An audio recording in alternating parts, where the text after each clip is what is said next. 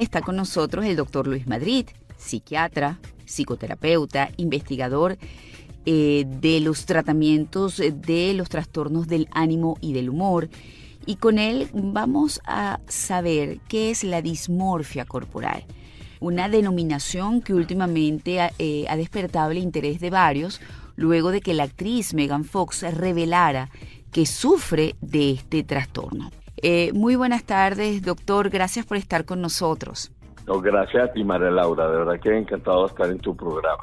A ver, eh, creo haber escuchado lo que es la dismorfia corporal de muchos cirujanos plásticos, pero tú como especialista en estos trastornos eh, del estado del ánimo, si es que puede catalogarse esto dentro de esta categoría, ¿qué significa, Luis?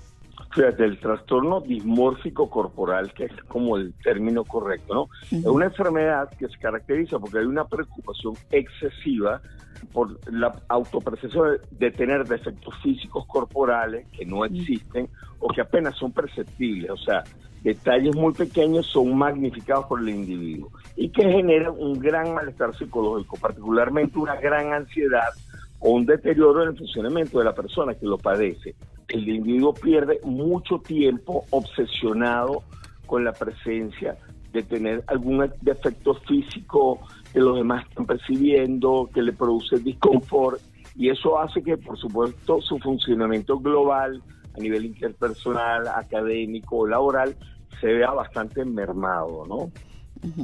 ¿Qué es capaz de hacer una persona, aparte obviamente de no tener calidad de vida emocional, porque nadie que está mortificado y enfocado en cómo luce puede ser una persona plena que tenga el foco en lo que debería tenerlo? Este, ¿Qué otras cosas pudiera originar y problemas de cuidado? O sea, ¿cuáles son las consecuencias del trastorno dismórfico corporal?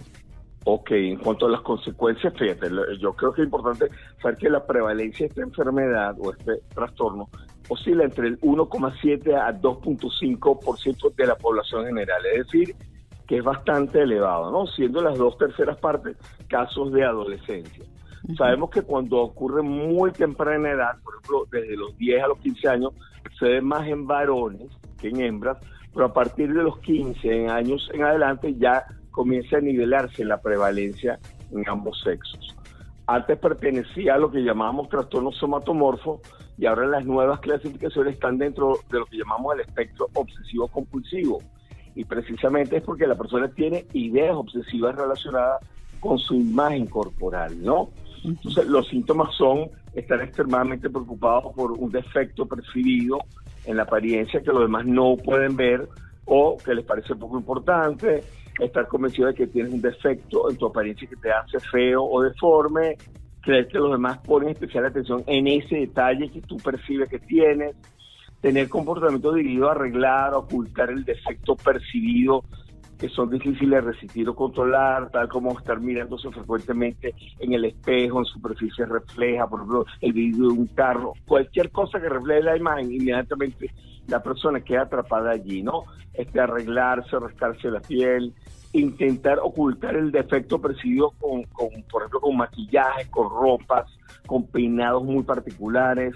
Y otra cosa, se comparan constantemente la apariencia con la de otras personas, o frecuentemente la aprobación de otras personas en cuanto a tu apariencia personal, tener tendencias perfeccionistas que son inagotables, son insatisfechas inclusive con el arreglo que hace o con la argumentación de otra persona que te no vale, pero la, persona por más que le diga que no tiene ningún defecto, que no percibe ningún defecto, la persona persiste obsesivamente en esto. Y por supuesto, esto lleva a unas conductas, como todo trastorno obsesivo compulsivo, entonces la persona está haciéndose arreglos personales constantes, hace grooming, se ve permanentemente en el en imágenes reflejas, eso se llama catroptofilia, ¿no? Entonces la persona está permanentemente atrapada en un espejo, viéndose el defecto, porque lo que se está viendo es el defecto.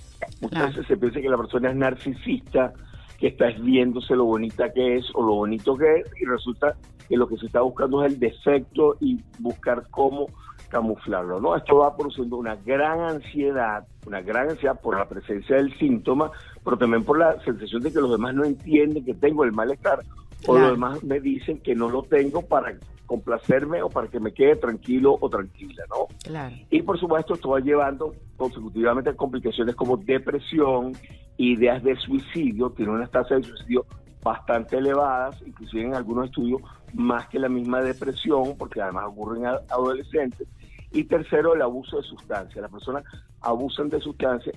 Y por último, bueno, se someten a una cantidad de, de procedimientos estéticos, cirugías plásticas, eh, eh, rinomodelaciones, procesos de implantes capilares, o sea, una cantidad de cosas impresionantes hasta que el cirujano plástico, el médico esteticista o inclusive el cometólogo o cometóloga llegan a preguntarse, ya va, hay algo aquí que está ocurriendo porque la persona está obsesionada, puede inclusive este, recurrir, irritarse por insatisfacción ante la situación de que no ve bien los resultados, porque la persona nunca va a quedar satisfecha con ningún resultado, de otra señal de alarma, y que se ha sometido a muchísimas procedimientos estéticos, cosméticos, quirúrgicos, y por último pueden llegar a tener actos de violencia con las personas que le practican dichos procedimientos, se irritan por la insatisfacción que nunca va a ser complacida, por supuesto.